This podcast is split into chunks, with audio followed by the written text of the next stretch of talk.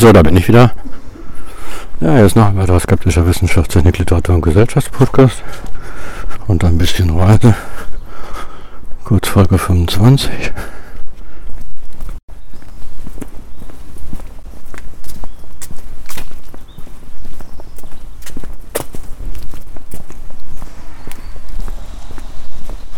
Ja, ich bin ein bisschen spät aus dem Haus gekommen. Und deswegen muss ich mich jetzt beeilen. Ich eile jetzt zur Schule. Ja, ähm, in dieser Kurzfolge wollte ich mich mit dem schönen Wort Illusion auseinandersetzen. Und zwar Illusion in einer Bedeutung, wie, ähm, wie es benutzt wird. Ich habe jetzt mal bei Wikipedia nachgeguckt. Also ursprünglich meint Illusion ähm, eine Sinnestäuschung. Ja, also in der Psychologie wird es, glaube ich, auch so angewendet. Äh, jedenfalls eine Sinnestäuschung, ne? Das sind Zauberer, ne? Das machen, die machen Illusionen. Man hat das auch Illusionstheater, ne? Also, ähm, eine Sinnestäuschung, ne? Man nimmt etwas falsch wahr, ne? Das ist eine Illusion.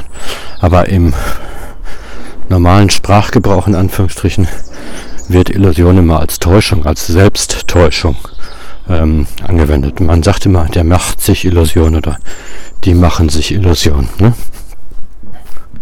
Ja.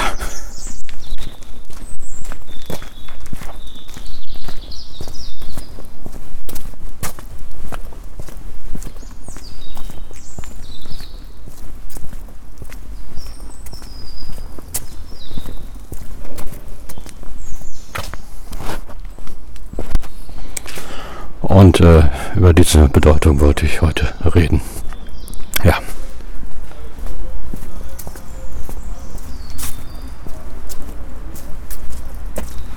Der Grund, warum einige davon ausgehen, dass Menschen sich Illusionen machen, ist, äh, dass man ihnen Wunschdenken unterstellt. Ne? Also man macht sich Illusionen, weil man die Realität nicht wahrnehmen will und Wunschdenken an die Stelle von Realismus stellt. Ne? Das ist so äh, die Argumentationskette,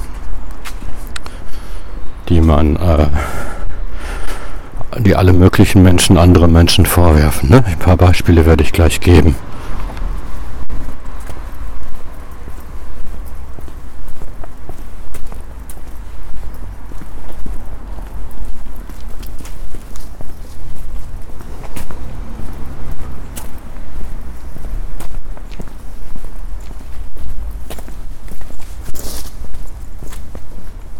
Zum Beispiel bibeltreue Christen werfen Alpha-Söhnern vor, dass sie halt Illusionen sich machen, ne? dass sie einer Selbsttäuschung unterliegen, die aus dem Wunschdenken heraus ähm, äh, mit Wunschdenken nur erklärbar ist. Ne? Also da sie davon ausgehen, dass sie selber auf festem Grund stehen, ne? also sie gehen ja davon aus, dass sie in der Bibel verankert sind, ne?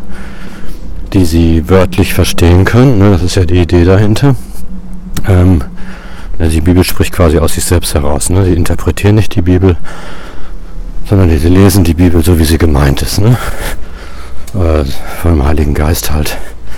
Äh, wenn da Widersprüche auftauchen, dann neigen Evangelikale dazu, halt den Heiligen Geist einzuschalten. Ne? Also wer wahrhaft erweckt wurde, ne? wiedergeborener Christ, der versteht die Bibel, ne? Also, ne? Und äh, die anderen ja nicht, ne? Also die verstehen jetzt die Bibel, ne? Und ähm, gucken dann auf andere, äh, die das anders sehen, ne? Alpha-Söhner zum Beispiel.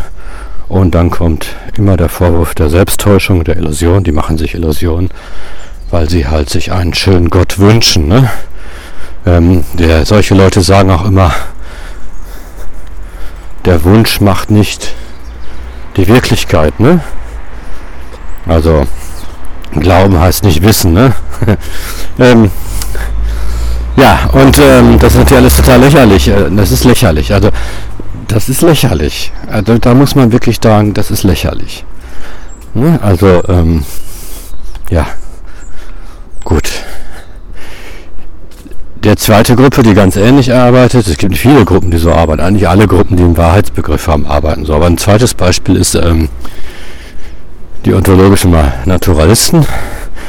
Die glauben jetzt nicht in die Bibel, ne? die Bibel, da glauben die ja nicht dran, sondern die glauben halt, sie hätten eine Methodik entwickelt, mit der ihnen quasi die Natur sagt, was Wahrheit ist. Ne?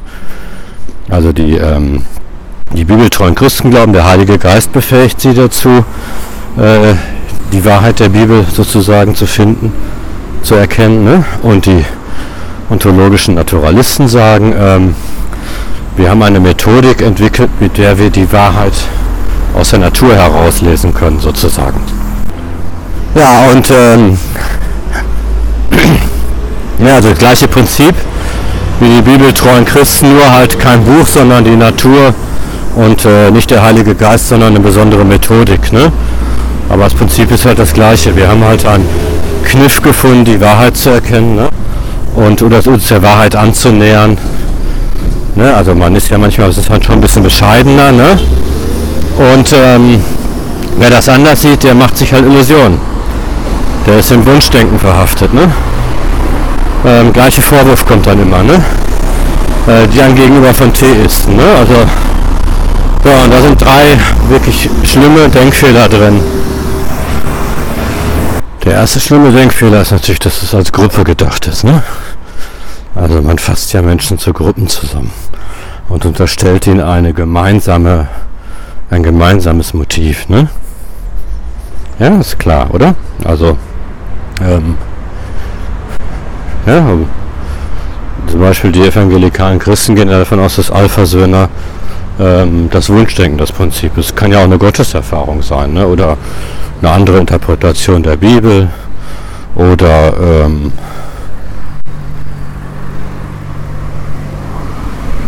einfach andere Vorstellungen von äh, Gerechtigkeit. Ne? ne, ist klar. Ne? Also man unterstellt den Leuten, also einer Gruppe ein Motiv, ne? wobei man natürlich davon ausgehen muss, dass jeder Mitglied dieser Gruppe Erstmal muss man davon ausgehen, dass es diese Gruppe ja gar nicht gibt. Ne? Die Gruppe der Alpha-Söhne, das wird schwierig. Ne? Die Gruppe der Theisten, das wird halt auch schwierig. Ne? Ein sehr komplexes. Also ähm, es ist etwas schwierig, pauschal einer Gruppe irgendein Motiv zu unterstellen. Das ist nicht nur schwierig, das ist schon eigentlich Schwachsinn. Eigentlich ist das, wenn man streng nimmt, Schwachsinn. Ne? Das kann ja gar nicht stimmen.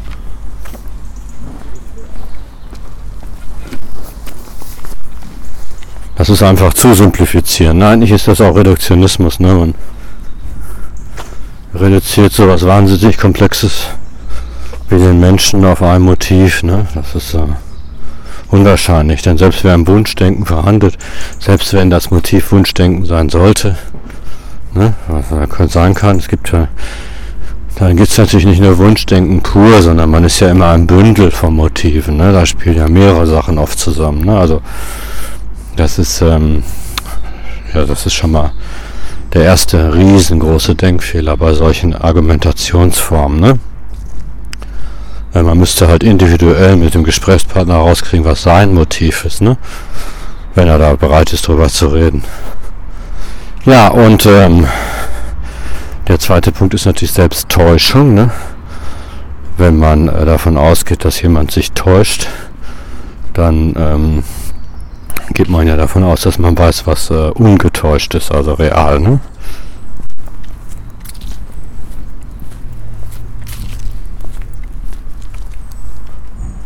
Und das geht ja nicht. Ne? Also wie jeder weiß, wissen wir ja gar nicht, was ungetäuscht ist. Ne? Also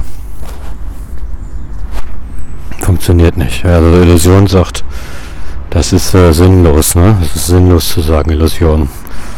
Es ist sinnlos einer Gruppe zu unterstellen, dass sie sich Illusionen macht, weil wir ja nicht wissen, was nicht Illusion ist. Ne? Also,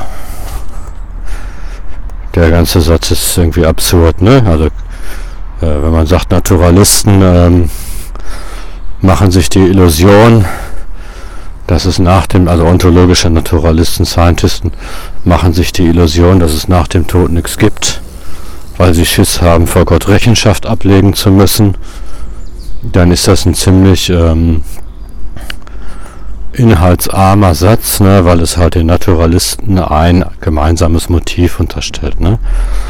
einer ganzen Gruppe unterstellt, dass sie im Wunschdenken verhaftet ist, ne? was ja stimmen kann, aber was natürlich ein bisschen gewagt ist als These. Ne? Das müsste man schon irgendwie belegen.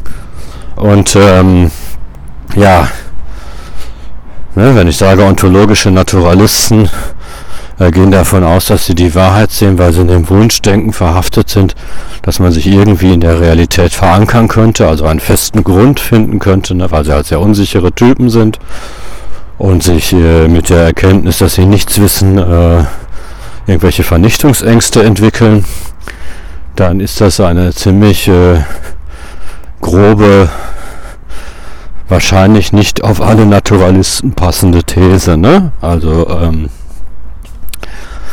ja, da muss man halt vorsichtig sein mit solchen Thesen. Ne? Das ist, äh, die kann man natürlich aussprechen, die kann man in Diskussionen vertreten, aber ähm, sehr gehaltvoll ist das halt nicht. Ne? Ja, das sind diese zwei großen Probleme. Ne? Also man weiß nicht, man, man fasst die Leute zu Gruppen zusammen, man unterstellt ihnen ein gemeinsames Motiv, ein gemeinsames Motiv, das ist schon wieder ein Problem, weil es ist ja immer Motivbündel, was Menschen antreibt. Man psychoanalysiert sie, ne, ohne sie zu fragen. Das ist extrem respektlos. Das kommt auch noch dazu. Ne? Also das ist schon eine enorme Respektlosigkeit. Man pathologisiert sie ja quasi auch. Ne? Was nichts weiter ist als eine subtile Beleidigung. Wobei subtil, naja, es ist einfach eine grobschlächtige Beleidigung. Ne? Und ähm, ja, ähm, also, wo es keine Wahrheit gibt, kann es auch keine Täuschung geben. Ne?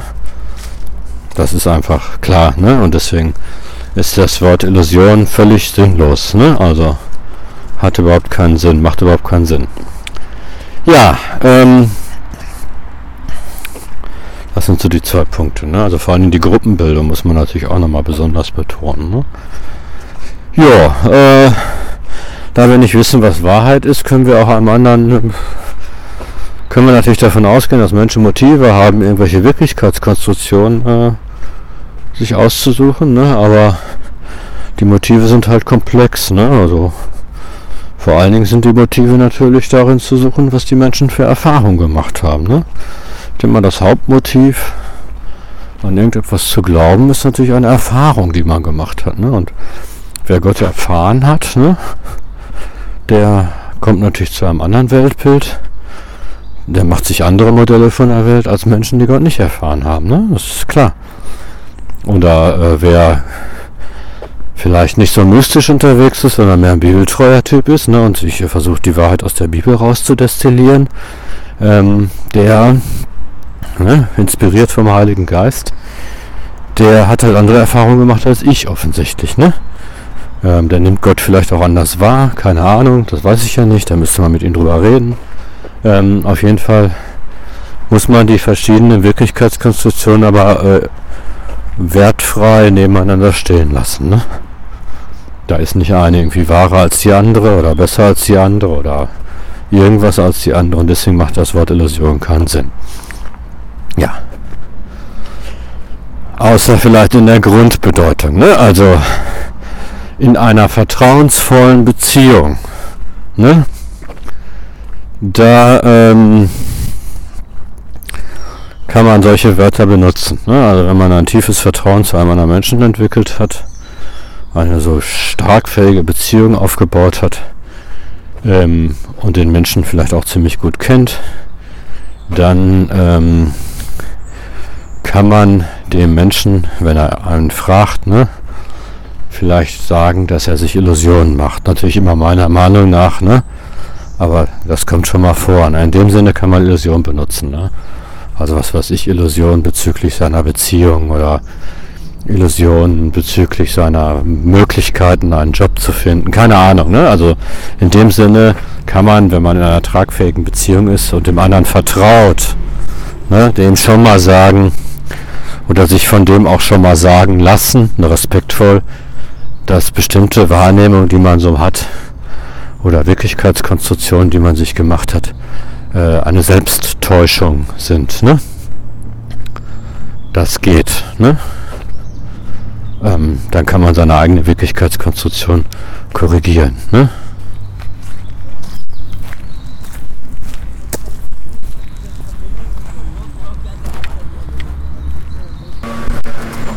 Ja, also da, der die Spiegelung nennen wir das mal, ne? Illusion außerhalb einer stabilen, tragfähigen und von Liebe und Respekt ähm, getragenen Beziehungen, ne, zwischenmenschlichen Beziehungen jetzt, irgendeiner Art, ne, keine Ahnung, Seelsorger oder äh, guter Freund oder halt Partnerin, ne, also solche Sachen. Außerhalb dieses Bereiches äh, ist das grob prospektlos, übergriffig und gehört sich streng genommen nicht, ne, also so ein Pauschalgruppen sowas zu unterstellen ist der Irrsinn. Ne? Das ist richtig, richtig übel respektlos. Ja, und, ähm, und es ist natürlich eine totale Hybris, weil es davon ausgeht, dass man selber weiß, was, was eine universelle Wahrheit ist. Ne? Man, man hat ja nicht nur eine kleine Wahrheit, in, also man kann ja in einem Leben eines Menschen vielleicht eine Selbsttäuschung finden, wenn man ihn sehr, sehr gut kennt. Ne? Sondern man glaubt ja wirklich eine universelle Wahrheit gefunden zu haben, die für alle gültig ist. Ne? Und äh, das ist schon eine so wahnwitzige, äh, übermütige Überschätzung der, ähm, der Erkenntnisfähigkeit des Menschen, dass man da eigentlich äh, äh, staunend äh, überlegen sollte, was ist denn mit denen los. Ne? Aber ähm, ist natürlich weit verbreitet, gebe ich zu. Ja, ähm,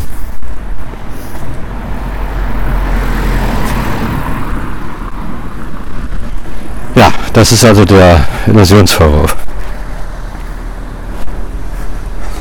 Und auch in solchen tragfähigen zwischenmenschlichen Beziehungen, äh, die von Liebe und Respekt geprägt sind, weiß jeder, dass dieser, ähm, dass die Rückspiegelung der Selbsttäuschung natürlich äh, nicht gerade inflationär verwendet werden sollte. Ne? Das ist schon ein gefährliches Spiel sozusagen, das die Beziehung auch gefährden kann. Ne? Also man muss da schon wirklich ähm, äh, sehr respektvoll äh, diesen diese Wahrnehmung äußern und natürlich auch immer mit dem Hintergrund, dass man sich täuschen kann, selber, ne? Ja, okay. Ja, das zur Selbsttäuschung, Illusion. Ja, das auf Gruppen anzuwenden, wie gesagt, wir glauben, eine universelle Wahrheit gefunden zu haben, ist also quasi übermütig, ne? Das ist schon ein bisschen, äh, ja, ja, ich weiß auch nicht, das ist schon, äh, schon ziemlich gewagt, ja um es sehr höflich zu formulieren. Ja, in der Gruppe ein Motiv, das ist auch sehr gewagt. Also wenn man sich das mal auf der Zunge zergehen lässt, kommt man natürlich zur Erkenntnis, dass das, ähm, dass das Irrsinn ist, ne? Klar. Okay.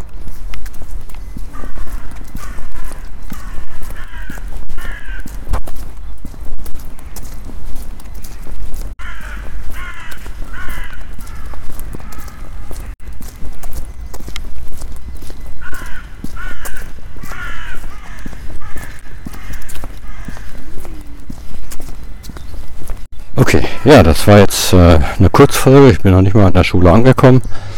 Ähm, hab die Unionstraße ausgemacht. Der Park hier ist der Hammer, ist wirklich schön, ne?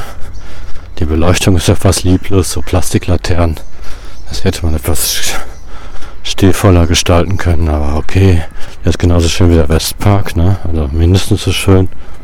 Ähm, das ist äh, zieht sich in so einer Schleife so durch den Norden. Ich kann jetzt an ununterbrochen weiter durch Parks marschieren, bis ich an der Schule bin. Okay. Ja, das war noch ein weiterer skeptischer Wissenschaftstechnik, Literatur und Gesellschaftspodcast und ein bisschen Reise. Eine Kurzfolge, nur habe ich vergessen, aber da müsst ihr am Anfang zurückspulen, da habe ich es gesagt, außerdem steht es oben im Titel.